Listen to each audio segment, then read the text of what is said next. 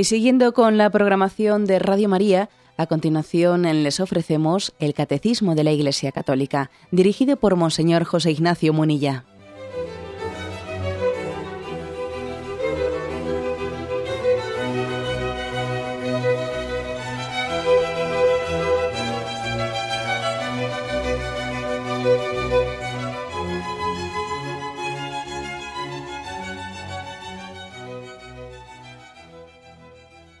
Cordial saludo a todos los oyentes de Radio María. Un día más, con la gracia del Señor, proseguimos el comentario del Catecismo de nuestra Madre la Iglesia. Dedicamos hoy el segundo programa al tema del aborto, dentro de la explicación del quinto mandamiento en la que nos encontramos. Habíamos explicado el punto 2270, hoy vamos al siguiente, 2271. A partir de aquí continuamos. Dice este primer punto. Desde el siglo I, la Iglesia ha afirmado la malicia moral de todo aborto provocado. Esta enseñanza no ha cambiado, permanece invariable. El aborto directo, es decir, querido como un fin o como un medio, es gravemente contrario a la ley moral. No matarás el embrión mediante el aborto, no darás muerte al recién nacido, dice aquí una carta que se llama Didagé. También tiene sus paralelos en la epístola de Bernabé, epístola de Diogneto, Tertuliano. Ahora vamos a hablar un poco de esto. Yo me imagino que algún oyente habrá dicho, bueno, eso de que desde el siglo I la Iglesia ha hablado en contra del aborto, pero es que existía aborto en el siglo I. Perdonad. Pues sí, pues sí, nosotros nos pensamos que el aborto es una cosa de, de, este, de este tiempo, ¿no? Nos pensamos que es un pecado nuevo, fruto de, mm, bueno, pues de determinadas concepciones modernas, eh, modernas de la, de la, existencia, y nos equivocamos, ¿no?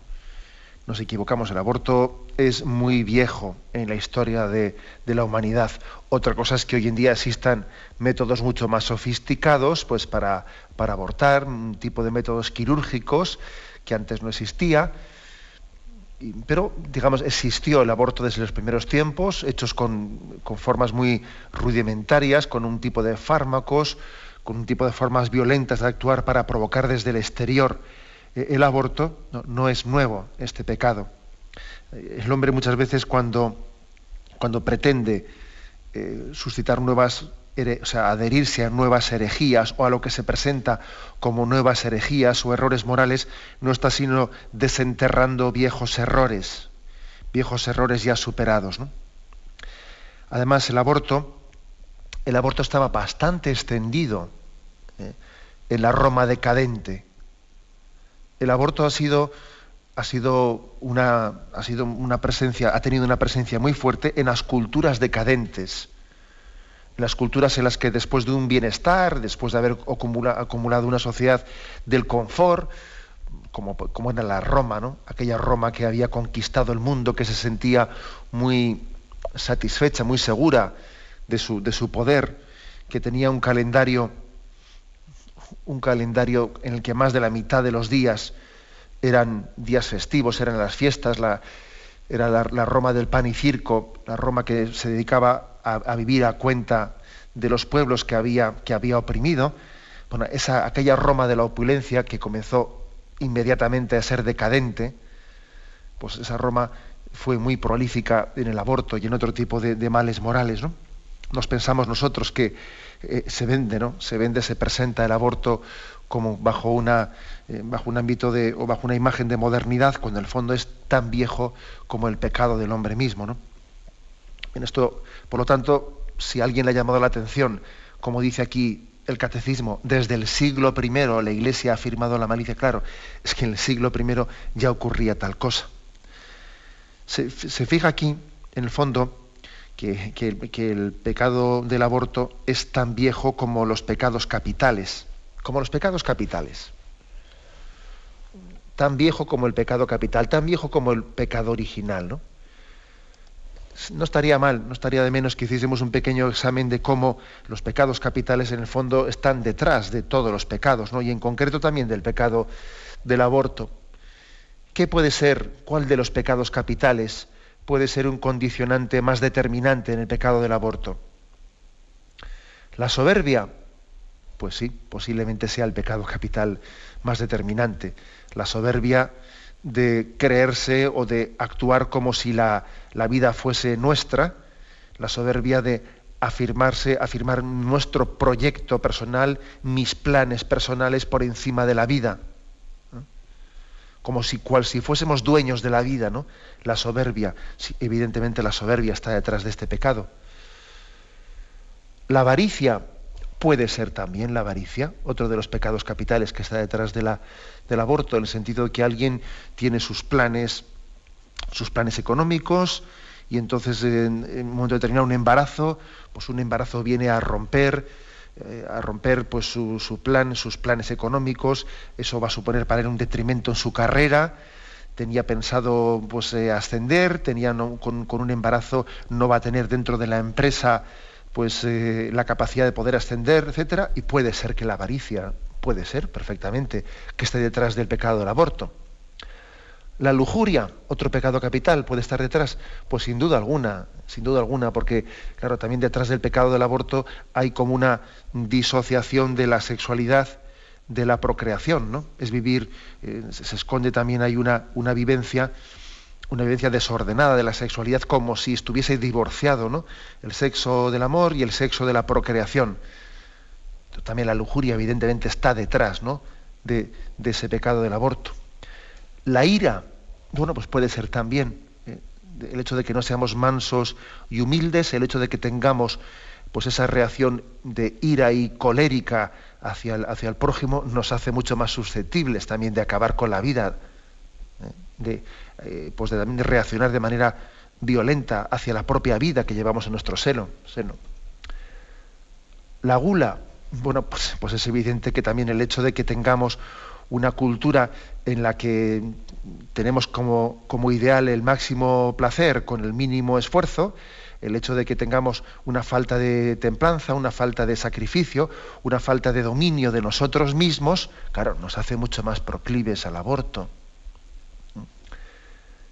La envidia, bueno, pues puede ser perfectamente también el hecho de que, de que estemos, en vez de aceptar un embarazo, y en vez de entender de que yo me voy a valorar por lo que Dios me ha dado, que estemos envidiando otros modelos de personas, que estemos envidiando otras situaciones, otras situaciones distintas y, nos comparemos con los demás y entendamos que a mí pues un, embarazo concreto me, está de alguna manera dificultando el alcanzar el modelo que yo, eh, que yo estoy envidiando. ¿no? La pereza, pues también puede estar detrás del aborto la pereza. ¿no?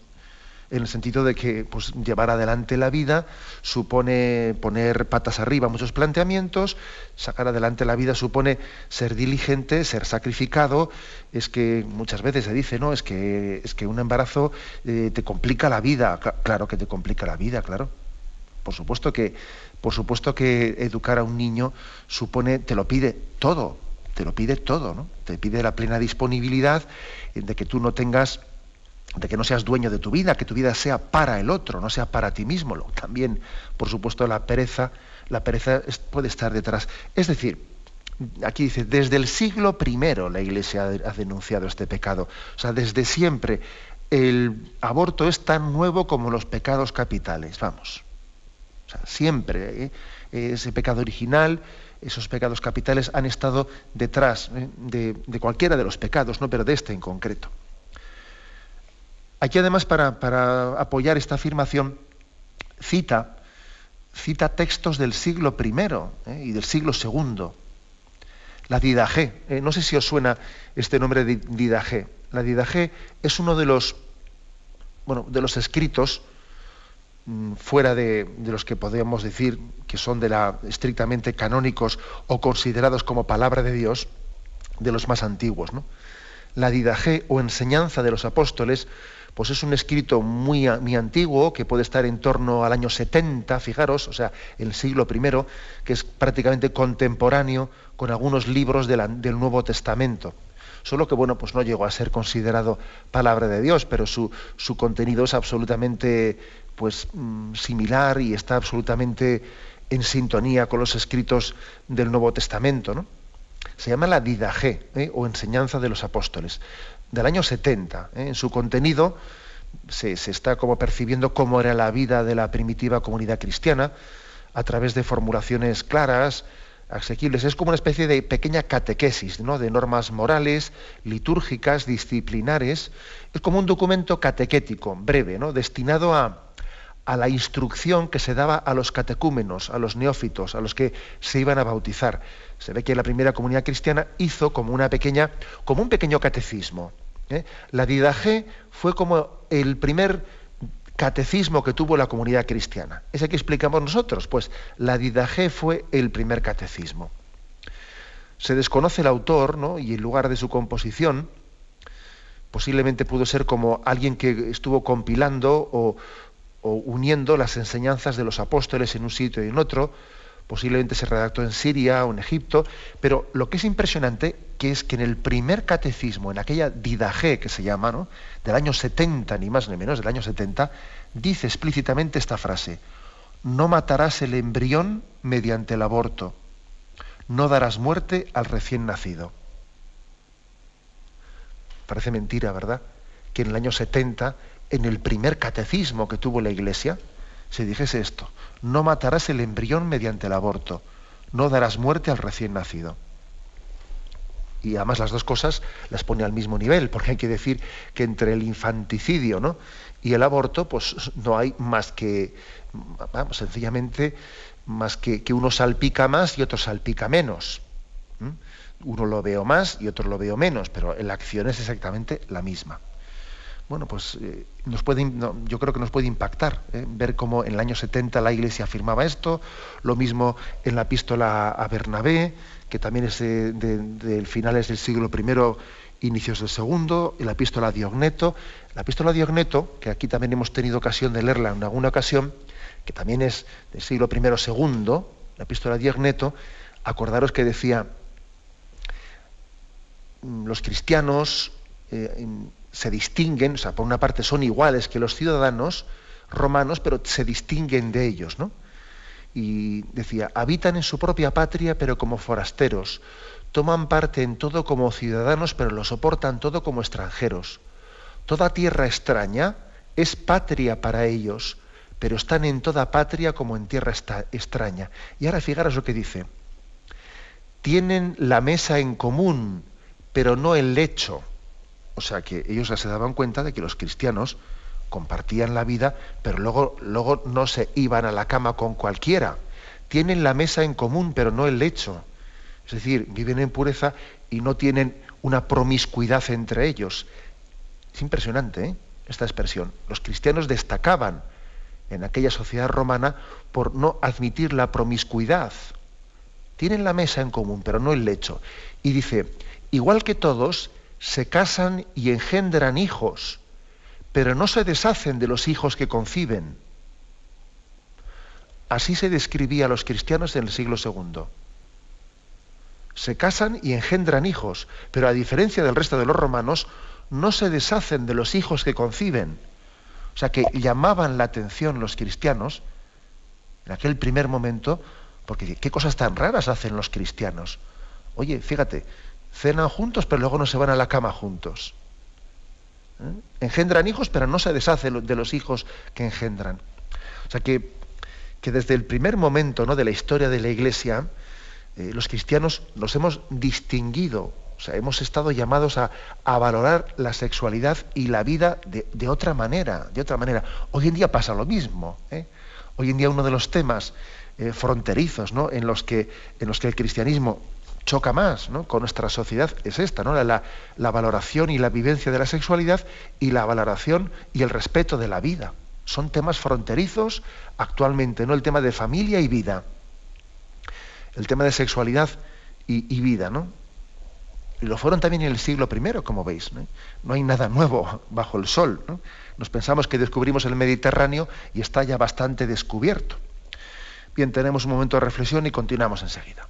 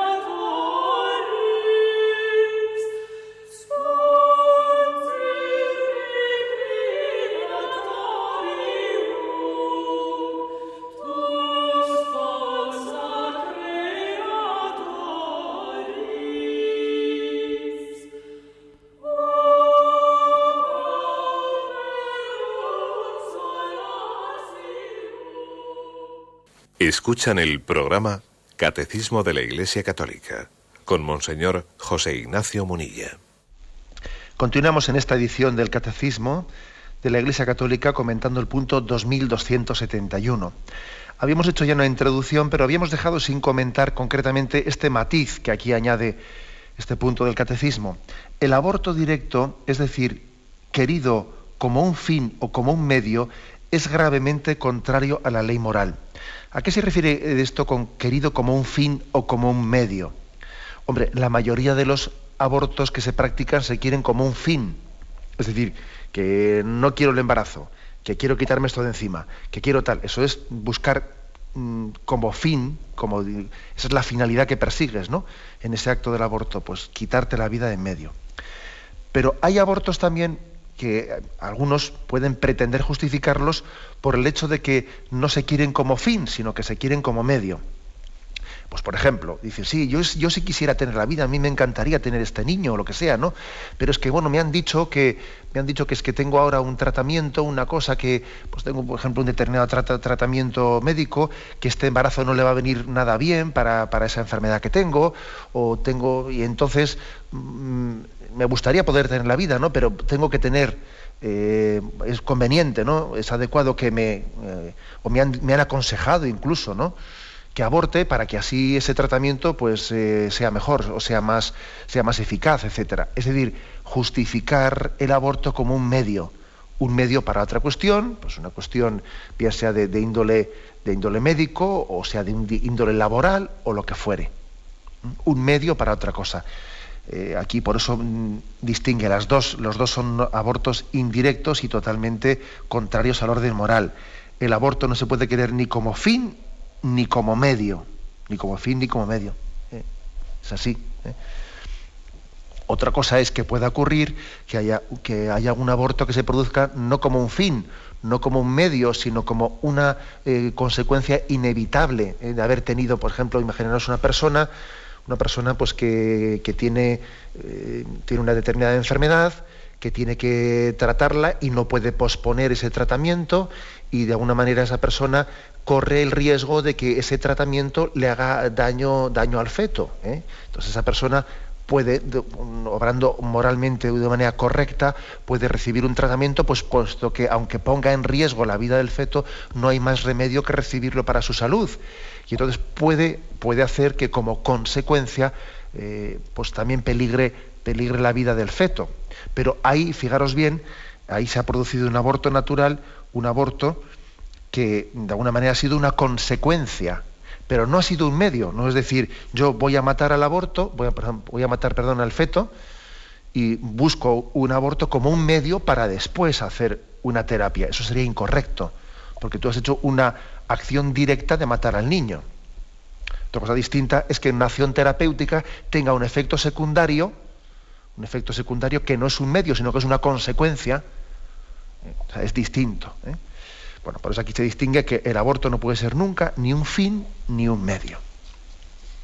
Y concluye este punto 2271 con un texto del Concilio Vaticano II, la Gaudium et Spes, el punto 51. Dice, Dios, Señor de la vida, ha confiado a los hombres la excelsa misión de conservar la vida, misión que deben de cumplir de modo, de modo digno, digno del hombre, por consiguiente, se ha de proteger la vida con el máximo cuidado desde la concepción. Tanto el aborto como el infanticidio son crímenes abominables. Bueno, pues mm, aquí se, utiliza en ese texto de la Gaudium et Spes un término muy hermoso que es el de Dios te ha confiado.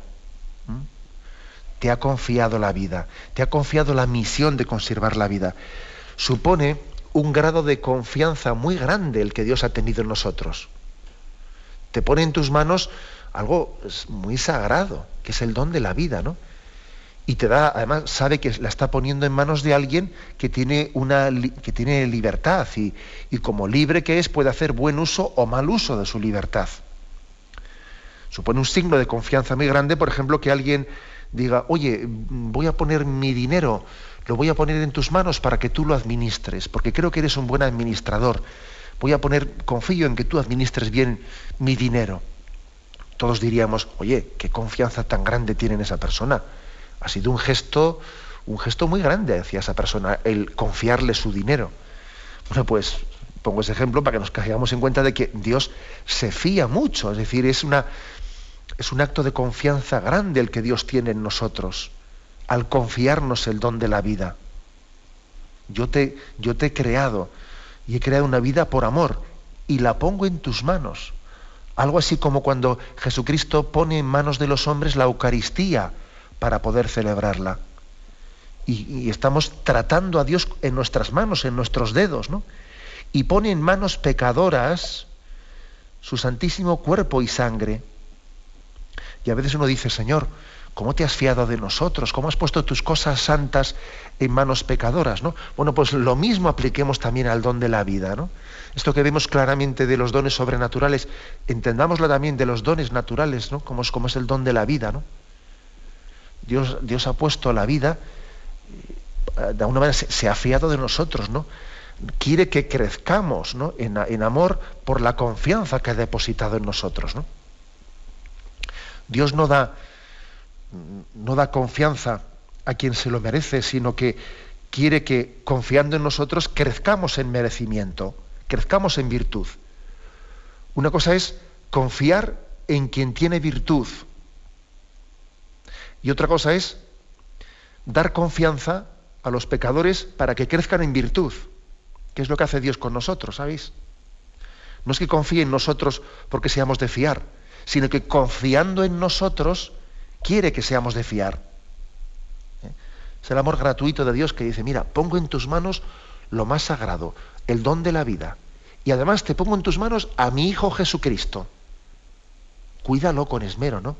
Cuídalo como, como el mayor de los dones que te he confiado. Bueno, pues eh, por eso tiene tanta fuerza la palabra Dios nos ha confiado, ha puesto en nuestras manos, ¿no? con la misión de conservar la vida. Dice, por consiguiente se ha de proteger la vida con el máximo cuidado desde la concepción.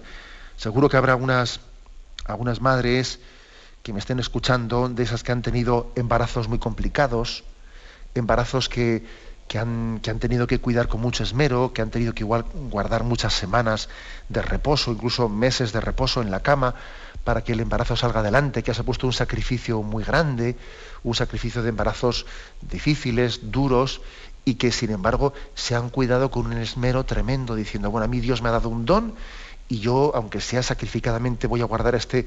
Eso es un, ejemplo, un testimonio, ¿no? Esos embarazos tan complicados que se han llevado con, con, esa fidelidad en el cuidado esmerado, ¿no? Pues eso es un don, es un testimonio ante el mundo de cómo se cuida la vida, ¿no? te confío la vida, protégela con el máximo cuidado desde la concepción. Incluso personas que han dicho voy a, o incluso voy a dejar un trabajo, voy a dejar esto, porque ahora lo principal, lo prioritario es cuidar esta vida que Dios me ha dado.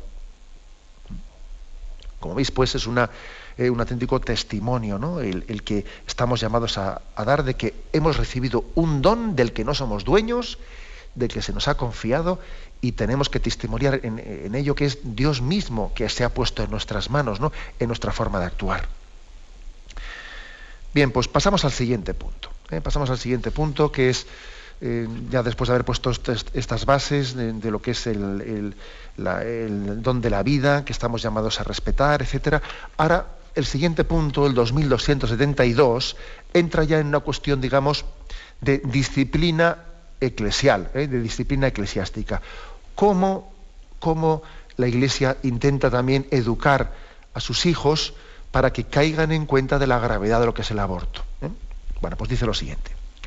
La cooperación formal a un aborto constituye una falta grave. La Iglesia sanciona con pena canónica de excomunión este delito contra la vida humana. Quien procura el aborto, si éste se produce, incurre en excomunión late sentencia, es decir, de modo que incurre ipso facto en ella quien comete el delito, en las condiciones previstas por el derecho canónico. Por eso la Iglesia no pretende restringir el ámbito de la con esto la Iglesia no pretende restringir el ámbito de la misericordia. Lo que hace es manifestar la gravedad del crimen cometido, el daño irreparable causado al inocente a quien se da muerte, a sus padres y a toda la sociedad. Bueno, un tema pues práctico, como veis, explica el catecismo de por qué la Iglesia también ha preservado la vida y quiere defender la vida mediante una legislación canónica en la que llama la atención a los fieles católicos, llama la atención de la gravedad del pecado del aborto, eh, también poniendo una pena de excomunión para los que abortan o colaboran formalmente con el aborto. También habría que hablar de qué es una colaboración formal, ¿no? O sea, que la pena de la pena canónica de excomunión no se dirige exclusivamente a la persona que ha abortado, ¿eh? sino a los que han cooperado formalmente, dice aquí. Y la cooperación formal pues, puede tener muchas, eh, muchos, muchos grados, ¿no? El que le ha animado a esa persona que aborte, el que le ha pedido que aborte, lógicamente es un cooperador formal, también eh, tiene esa pena de excomunión. Quien le ha dado el dinero para que aborte, ¿no? Los médicos, o por decirlo de alguna manera, ¿no? La palabra médicos, ¿no? O los, los trabajadores que allí han estado en el quirófano haciéndose aborto por supuesto el empresario ¿no? de una determinada clínica que, se está enriqueciendo a costa de, la muerte de inocentes. Ojo, los políticos que han firmado y que han aprobado con sus votos en el Congreso ¿eh? esas leyes que hacen posible el aborto, también los políticos tienen esa pena de excomunión. Todos aquellos que, que han colaborado formalmente están participando de esta pena de excomunión. Como veis, esto es, serio. ¿Por qué la Iglesia quiere en este momento determinado decir y mantener que existe esta pena de excomunión? Porque es un, es un pequeño aldabonazo, es una llamada de atención. Ya sabemos que pueden existir otros pecados tan graves como el del aborto, que no tienen pena de excomunión. Es que afortunadamente igual no hace, o sea, no, no hace falta decir delante del mundo que matar a un padre es una burrada. Entonces el parricidio, Matar a un padre, pues es una barbaridad, ¿no?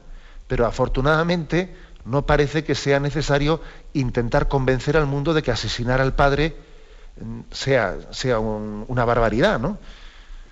De momento no parece que haya grupos que reivindiquen eh, el derecho a matar a los padres. Bueno, entonces por eso la Iglesia no ha considerado necesario poner una pena de excomunión al, parricidio. ¿eh? Sin embargo, si la Iglesia ha puesto una, pena de excomunión eh, para los que practican o colaboran formalmente con el aborto es porque el, porque el aborto no deja de ser un pecado de época, es decir, un pecado al que somos especialmente ciegos. Hay una ceguera colectiva. Entonces la Iglesia, ante esa ceguera colectiva, ante esa anestesia, ¿no? esta anestesia de la conciencia de nuestra sociedad, dice, vamos a poner una pena de excomunión para pegar un aldabonazo y decir, pero nos damos cuenta de lo que es esto. Por eso las penas de excomunión no es que se reserven para lo más grave, no. Las penas de excomunión se reservan para aquello que, necesita pedagógicamente una llamada de atención ante el mundo, ¿no? O para preservar un, bien especial ¿eh? que la Iglesia quiere preservar. El bien, bien de la conciencia moral, ¿no? Bueno, por lo tanto, ¿no? Vamos a intentar explicar en este momento qué supone esta, esta pena de excomunión, cómo se aplica, etcétera. Pero primero tenemos un momento de reflexión y continuaremos enseguida.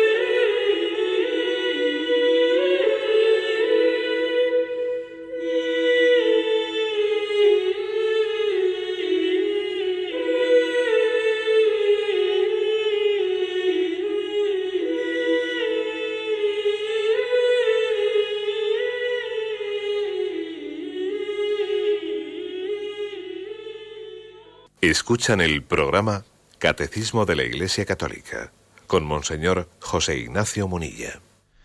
Continuamos explicando el punto 2272, referente al tema de la pena de excomunión que el Código de Derecho Canónico de la Iglesia reserva para el pecado del aborto. Bueno, decíamos, el, el canon 1398 dice, quien procura el aborto, si éste se produce, incurre en comunión, eh, perdón, en excomunión late sentencia. ¿Qué es eso de excomunión late sentencia? Quiere decir eh, que en el momento en que comete el aborto isofacto, eh, él adquiere esa pena de excomunión en las condiciones que ahora vamos a explicar. O sea, no hace falta que sea eh, formalmente o explícitamente eh, decretada su excomunión, sino que por el hecho de haber cometido ese acto asume la pena de excomunión. ¿Mm? Eso se llama pues, eh, esa excomunión late sentencia, que incurre iso facto en esa pena. Lógicamente la Iglesia no va a saber quién, quién ha abortado y quién no ha abortado, pero él ya sabe en su conciencia que ha abortado y tiene que tener conciencia de que, de que ha adquirido un pecado de excomunión. Perdón, una pena de excomunión, quiero decir. Eh, una pena de excomunión que supone pues que, para, que, tiene que, está apartado de los sacramentos, que no puede recibir los sacramentos, que si de alguna manera recibiese los sacramentos, eh, ocultando, eh, ocultando su, su, condición de excomulgado, pues estaría cometiendo un, grave, un gravísimo sacrilegio, porque está de alguna manera violando también esa confianza y esa potestad que el Señor ha puesto en manos de la Iglesia para administrar los sagrados misterios y los, sacramentos. Y que para poder reconciliarse, pues tiene que pedir un perdón especial de la Iglesia, es un perdón el de los pecados de excomunión que se reserva para el obispo. ¿eh? Es el obispo el que tiene que dar esa, ese perdón o el que tiene que delegar eh, el perdón a la persona excomulgada.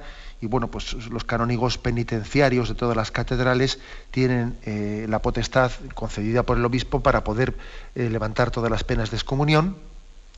También es verdad que en los momentos actuales, en los santuarios, en los santuarios marianos, también suelen tener la delegación para poder perdonar los pecados de excomunión. También hay otras situaciones determinadas, ¿no? Cuando una persona se acerca, ¿eh? se acerca a, la sede penitencial, al confesionario o, mm, para, o ante un sacerdote, ¿no? Para, eh, para recibir el perdón de Dios y el sacerdote ve que esa persona pues, tiene, tiene una, una pena de excomunión, pues le prepara, etcétera, le prepara para recibir el perdón y el sacerdote bien le puede remitir a otro lugar para darle ese perdón o puede decirle que vuelva más tarde eh, y él pide el permiso para poder levantar esa pena de excomunión a ese penitente. ¿eh? De no ser que tenga recibido de alguna manera por parte de su obispo la autoridad y la potestad para poder levantar esas, esa excomunión sin necesidad de ir dando el obispo a pedirle permiso. Bueno, también hay que ver esas circunstancias. ¿no? Bueno, mm, ¿cuándo, la pena de excomunión, eh, cuándo se da, de hecho, la pena de excomunión? Aquí este punto del catecismo nos remite al derecho canónico para, explicarlo. Lógicamente, pues bueno, pues la Iglesia es muy prudente, ¿no? Y entre otras cosas, dice, eh, no queda sujeto a ninguna pena quien cuando infringió eh, pues una ley, un precepto, es decir, en este caso sería el aborto, ¿no? No queda sujeto a la pena de excomunión quien cuando abortó, dice, no hubiese cumplido 16 años. ¿eh? La Iglesia es muy prudente también, siendo consciente de que, de que los adolescentes es difícil que tengan la maldad, etcétera, y la conciencia para hacerse acreedores de la pena de excomunión. Dice, quien ignoraba sin culpa que estaba infringiendo una ley o precepto y a la ignorancia se equiparaba la inadvertencia y el error. Es decir, que para haber caído en una pena de excomunión hace falta que uno supiese que estaba cayendo en la pena de excomunión. ¿eh? Puede ocurrir eh, que haya muchas eh, personas pues, que, que hayan cometido el aborto y han cometido un pecado muy grave y lo que es evidente es que lo que sí que saben es que eso era grave. O sea, es imposible que nuestra conciencia esté anestesiada hasta el punto de que, de que dentro de ella, aunque por fuera nos justifiquemos, pero vamos a ver, ¿no? Vamos a ser claros, es imposible que no caigamos en cuenta dentro de nuestro interior de la gravedad de lo que estamos cometiendo. Ahora bien, eh, ser conscientes de que eso tiene, por parte de un católico, que eso tiene una pena canónica de excomunión, eso ya es otra cosa. ¿eh? Entonces, quien no tiene conciencia de esa pena de excomunión, sencillamente ha cometido un pecado grave, que ya de por sí ya le aparta de los sacramentos, evidentemente, pero eh, digamos formalmente no tiene pena de excomunión. Más condiciones, dice aquí el derecho canónico. Eh, si, claro, no, tiene tampoco pena de excomunión quien obró por violencia o por caso fortuito que no puede preverse o que una vez previsto no puede evitar. Eso también puede ocurrir en muchos casos de aborto. ¿eh? Pues eh, jóvenes o chicas o, mujeres que han sido tremendamente presionadas, ¿eh? tremendamente presionadas. Casi siempre en el caso del pecado del aborto puede haber más gravedad, ¿eh? puede haber más gravedad en la cooperación formal de las personas que rodean a, la, mujer o la, o a la chica que aborta. Puede llegar a haber unos casos de auténticos chantajes, ¿no? Chantajes, presiones, ¿no? Que hacen, por supuesto, incluso más culpable ante los ojos de Dios y este puede estar excomulgado.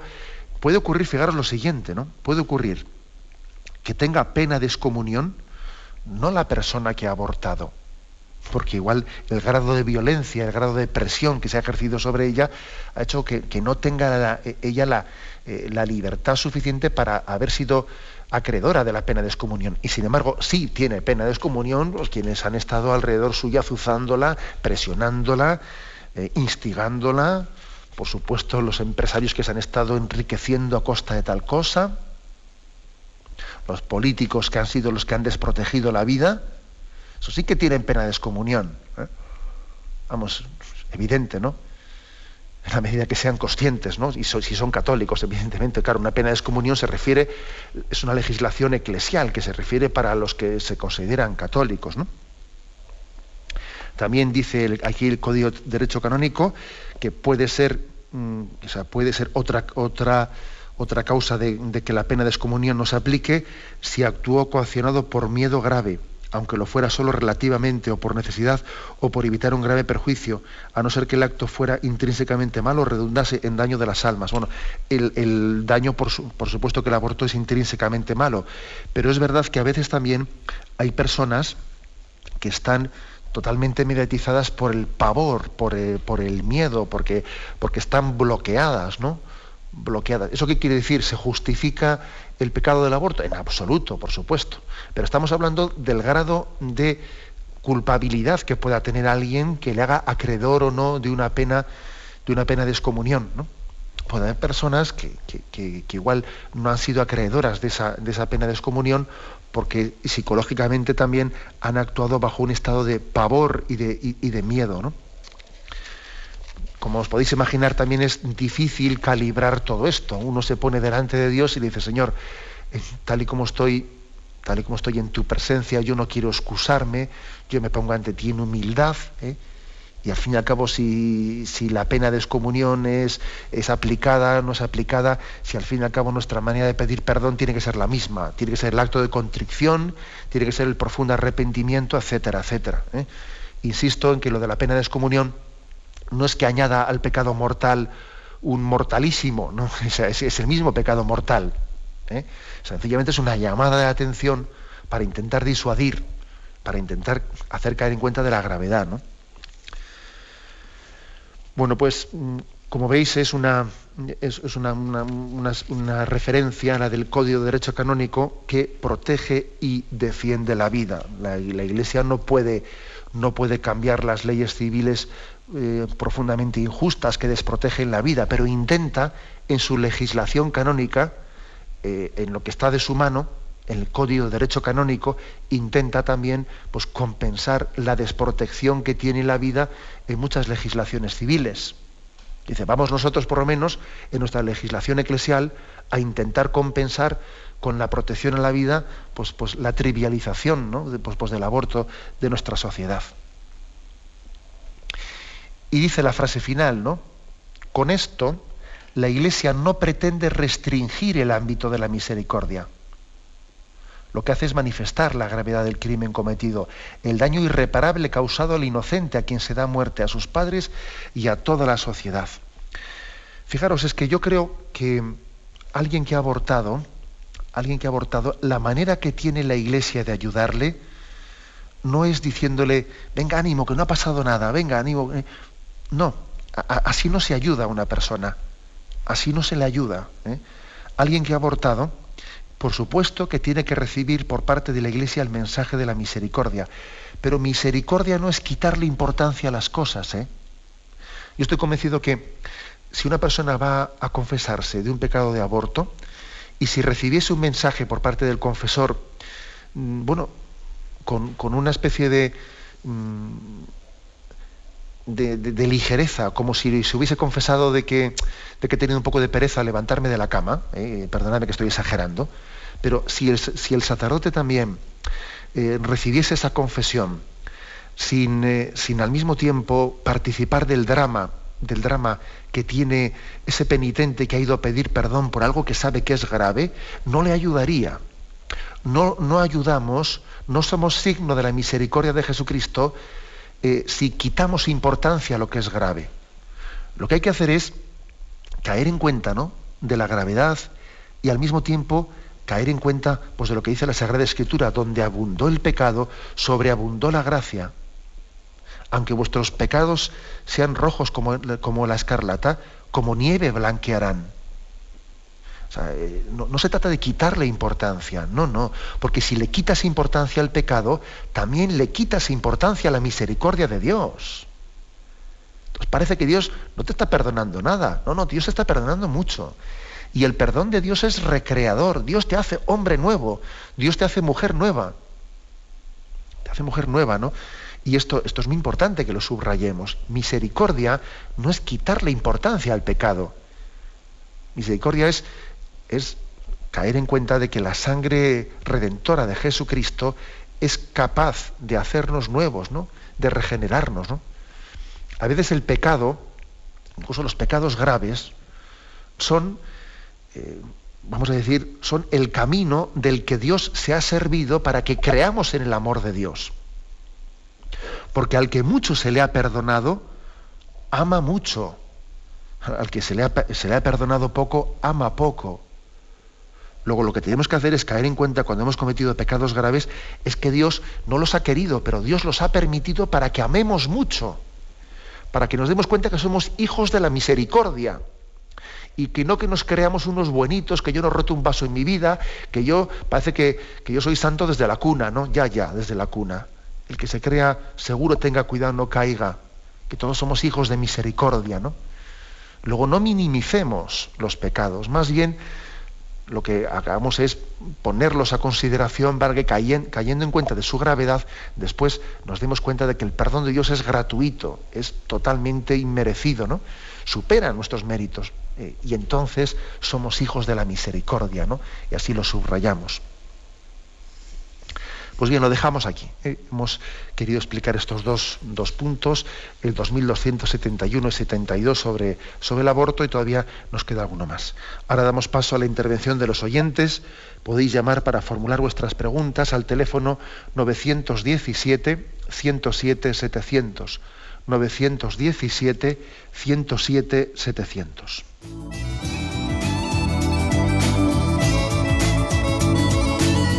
¿Le gustaría tener sus programas favoritos de Radio María en CD o DVD? Ahora es posible.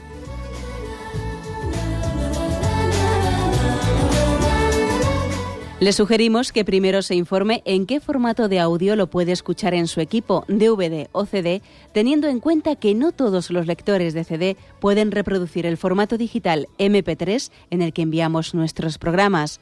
Y luego, si quiere en su casa esos programas que tanto le gustan, solo tiene que escribir una carta a Radio María, Paseo Lanceros 2, primera planta 28024, Madrid, indicando si lo quiere en CD o DVD y cuántos programas. También le rogamos que escriba su nombre, dirección y no se olvide de facilitarnos un teléfono de contacto para cualquier duda que nos surja.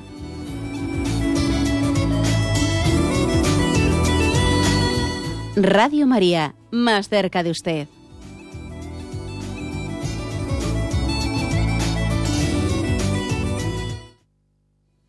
Escuchan el programa Catecismo de la Iglesia Católica con Monseñor José Ignacio Munilla. Sí, buenos días, ¿con quién hablamos? Sí, buenos días, me llamo Ignacio. Adelante, Ignacio. Eh, mire, quería decirle en, primer lugar gracias eh, por, el programa, por el programa. Y bueno, esta mañana en la, en la misa eh, se ha pedido por los, los, que están perseguidos por la Iglesia, ¿no? o sea, por mm, los que están perseguidos dentro de la Iglesia, ¿no? hoy en algún sitio he leído que la persecución que se está llevando a cabo es más fuerte quizá que incluso en la época romana porque es una persecución espiritual, ¿no? De, de ideas y espiritual. Entonces, la pregunta que yo quería hacerle es, mm, visto el tema del aborto, en lo que ha dicho de la excomunión, si no ha llegado el momento de que ya la Iglesia, eh, de los obispos o básicamente en cada país, en cada país, hicieran claramente conocer a todos los fieles este asunto de la, de la excomunión, eh, visto que eh, ha llegado un punto en que la gente es que no se da cuenta. Yo, mucha gente católica, ¿no? Hablando con, de temas, caso de elecciones, en temas políticos, eh, y siendo católico, eh, mm, prevalece la ideología sobre este tema. Es, imposible que ellos entiendan que el tema del aborto no se trata de, votar a un nuevo otro partido por temas políticos, sino que es un tema eh, espiritual. Simplemente era eso. Muchas gracias. Bueno, la verdad es que yo, lo que plantea el oyente, yo creo que la Iglesia ya lo hace. ya lo hace. Si uno está un poco atento al magisterio de la Iglesia, eh, por ejemplo, estoy acordando de aquel documento de orientaciones morales sobre la situación de España, publicado pues, en el año 2005, si no me equivoco, por el episcopado español, etcétera. Es decir, que mm, la Iglesia ya, hace, ya, ya, hace ese ejercicio ¿no? de, querer claramente discernir delante de los ojos de, de, los fieles. Lo que ocurre es que, bueno, pues que también la capacidad que tenemos de transmitir, con la facilidad a veces de ser distorsionados desde medios de comunicación, desde ser percibidos, etcétera. Pues por ejemplo, ese tema de la pena de excomunión.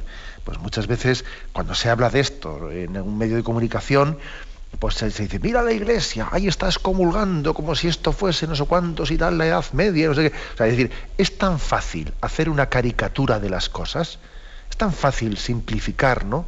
ridiculizar, ¿no? Eh, y, no, y no conocer en profundidad de lo que estamos hablando, que en ese sentido, eh, a nivel mediático, llevamos las de perder.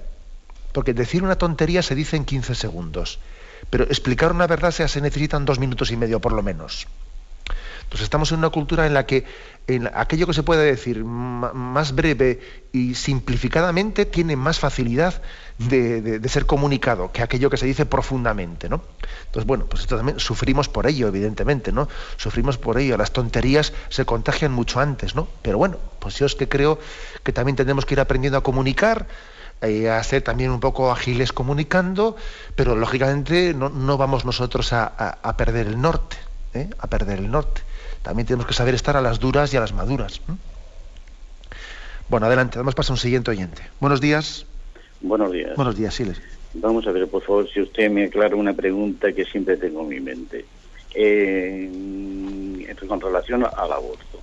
Existen determinadas personas, algunas con conocimientos jurídicos, incluso con capacidad y funciones de legislar, que defienden la pena de muerte y son mm, partidarios de que quede abolida del Código Penal. ¿Cómo estas mismas personas, cómo estas mismas personas también a su vez están defendiendo el aborto? Si el aborto ellos saben positivamente que es un crimen de un recién nacido, bueno, no, perdón, no de un recién nacido, del recién del ser concebido. ¿Eh? Entonces entiendo que estas personas tienen un punto de contradicción en sí mismas porque si defienden la pena de muerte, quieren que desaparezca la abolición de la pena de muerte en todos los códigos penales, mm. ¿cómo luego apoyan ese crimen tan grande que es el aborto? Pues mire usted, gracias, a usted. Me está usted recordando, me está recordando usted un titular de un periódico italiano que, que, era el siguiente, ¿no? Estaba, estaba hablando, primeramente ese periódico hizo una campaña en pro de la abolición de la pena de muerte, ¿no? Y bueno, se consiguió que en la ONU hubiese una petición de resolución, etcétera, en contra de la pena de muerte. Y después de que se, consiguió que la ONU se introdujese esa petición de abolición de la pena de muerte, el titular del periódico, que era un buen periódico, ¿no? al, al día siguiente era, no matéis a Caín y luego decía, ni Abel, ni Abel tampoco. es, curioso que estamos en una generación en la que eh, parece simpático y progresista y está bien visto que hagamos la campaña en contra de la pena de muerte diciendo, no matéis a Caín. Oye, a Caín, respetemos la vida a Caín. Bueno, ¿y a Abel, Abel no se la vamos a respetar o qué? O sea, resulta que está mejor visto respetar la vida al culpable que al inocente. esto es de locos, ¿no? Por supuesto que nosotros estamos en contra de matar a Caín, pero lo lógico es que Abel, eh, eh, su vida sea preservada antes que la de Caín, ¿no? es una contradicción absoluta. O sea, aquí es progresista estar en contra de la pena de muerte y sin embargo es retrógrado estar en contra del aborto. Pero hombre, son contradicciones que tiene nuestra cultura que, es que, son, son, absurdas, ¿no? Creo que tiene toda la razón el oyente. Bueno, adelante, damos paso a una siguiente llamada. Buenos días. Hola, buenos días. Buenos días, sí, le escuchamos. Mire, monseñor, muchas gracias por su programa, porque a pesar de que soy una cristiana de toda la vida, me ha aclarado muchísimos puntos que yo dudaba. Quería hacerle también una pregunta sobre la inseminación in vitro. Supuesto que la Iglesia no lo permite, esa persona que lo practica o se lo hace, eh, ¿qué pecado ha cometido? ¿Qué clase de pecado comete? Desobediencia a la Iglesia o por razones, ha sido no por capricho, sino por razones muy imperativas. Pero vamos, que no quiero alargarme. Dígame, porque ella de luego no tiene conciencia de que ha pecado, a pesar de estar bautizada y ser cristiana. De acuerdo, pues mire, ese es un tema que si Dios quiere nos va a tocar eh, explicarlo pronto. ¿eh? Pronto también porque estamos en, ahora en el quinto mandamiento, sexto mandamiento, y entonces vamos a entrar en esos temas en el catecismo que ahora nos, quedan temas muy prácticos. Pero bueno, eh, es verdad que, en temas de fecundación in vitro, etcétera, como la finalidad que se persigue, pues es una intención buena de buscar la vida, puede de alguna manera hacer que, se, se, queden o, nubiladas o, se queden eh, en la penumbra, se queden en la penumbra temas muy graves, como por ejemplo el hecho de que la fecundación in vitro eh, está provocando muchos abortos para poder conseguir una, eh, pues una implantación concreta. ¿no? Es decir, eso, por desgracia, se está permitiendo el aborto como medio, como medio para llegar a un fin de poder buscar un embarazo. Entonces se, está, se está consintiendo el aborto como medio en la fecundación in vitro. Se están seleccionando embriones, ¿no? Embriones que, bueno, pues este tiene el citoplasma con, buena pinta, pues venga, este lo implantamos. Este, este embrión tiene el citoplasma, eh, pues no, tiene muchas posibilidades de salir, pues este nos, deshacemos de él. Hay una especie de selección, ¿eh? selección embrionaria a la que se sacrifican unos y a los otros se les da, se les da posibilidad de vivir, ¿no? Es decir, que, que existe problemas graves morales. Usted dice, ¿qué grado de, culpabilidad tiene? Hombre, pues lo que ocurre es que, es que como, como usted mismo da, a entender, la ignorancia, eh, la ignorancia pues también hará que en muchas personas el grado de culpabilidad subjetiva pues, mm, pues, pues quede, quede, aminorado. Pero aunque el grado de culpabilidad subjetiva quede aminorado, hay que decir que objetivamente hablando no es justificable. ¿eh? Lo explicaremos más, detenidamente, pero, pero eh, entre otras muchas cosas, la fecundación in vitro, o otros problemas morales como este que últimamente se ha vivido el tema del bebé medicamento, etcétera, se está admitiendo el aborto como medio para perseguir un fin, y el aborto nunca puede ser un medio. Bien, tenemos el tiempo eh, cumplido. Me despido con la bendición de Dios Todopoderoso, Padre, Hijo y Espíritu Santo Alabado sea Jesucristo.